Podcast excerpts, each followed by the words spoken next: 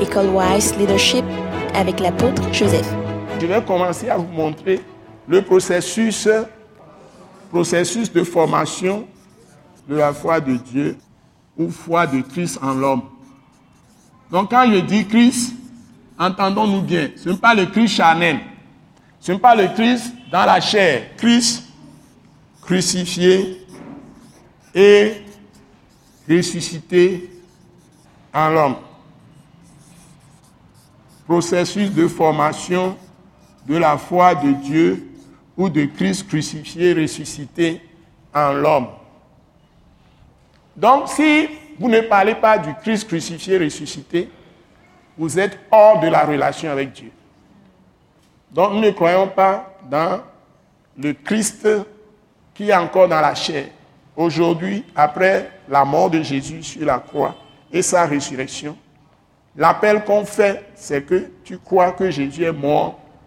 La foi, c'est que tu mets ta confiance dans Jésus qui est mort pour tes offenses et qui est ressuscité pour ta justification, par laquelle tu reçois la vie éternelle.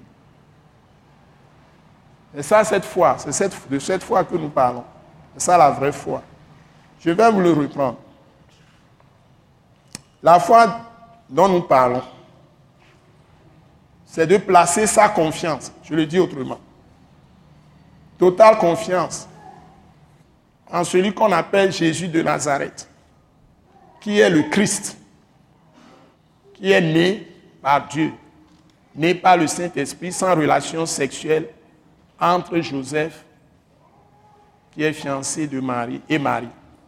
Elle conçut sans être même encore ensemble avec Joseph. Elle était vierge.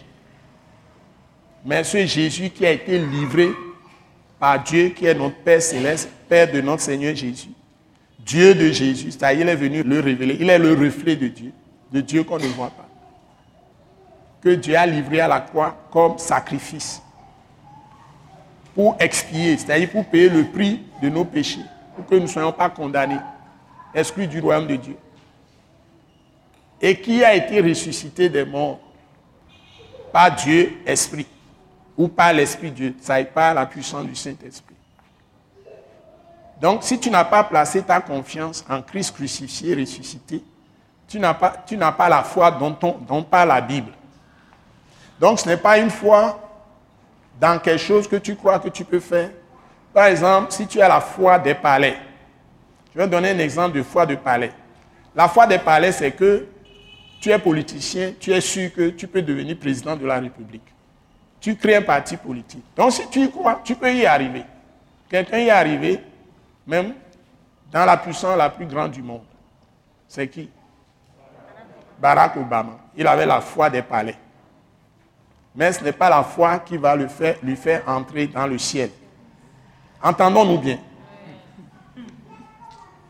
Si tu veux être le meilleur chanteur, vedette, être star, et tu y crois vraiment, tu peux devenir sa star, même du monde. C'est la foi des plaisirs, des amusements, des rires, ou bien, je vais même dire la foi de comédie, par exemple, de comédien. Tu fais rire les gens la foi de musicien. Donc tout ce en quoi tu mets ta confiance, c'est ça qui correspond à la définition de la foi de Hébreu chapitre 11 verset 1, qui peut s'appliquer à toutes choses. Mais la foi dont nous parlons, qui sauve, qui donne la vie éternelle, qui reçoit le pardon des péchés, qui nous introduit en Dieu, Dieu en nous, et Dieu qui esprit fait de notre corps son temple, cette foi on l'appelle la foi de Dieu ou foi de Christ. C'est ça qui obtient le pardon des péchés passés, présents et futurs. Ce message de l'apôtre Joseph Kodouak Bemehin vous est présenté par le mouvement de réveil d'évangélisation, Action toute âme pour Christ international, Attaque internationale. Pour plus d'informations et pour écouter d'autres puissants messages, merci de nous contacter au numéro indicatif 228 90 04 46 70 ou de visiter le site web atacinternational.org. Soyez bénis en Jésus-Christ.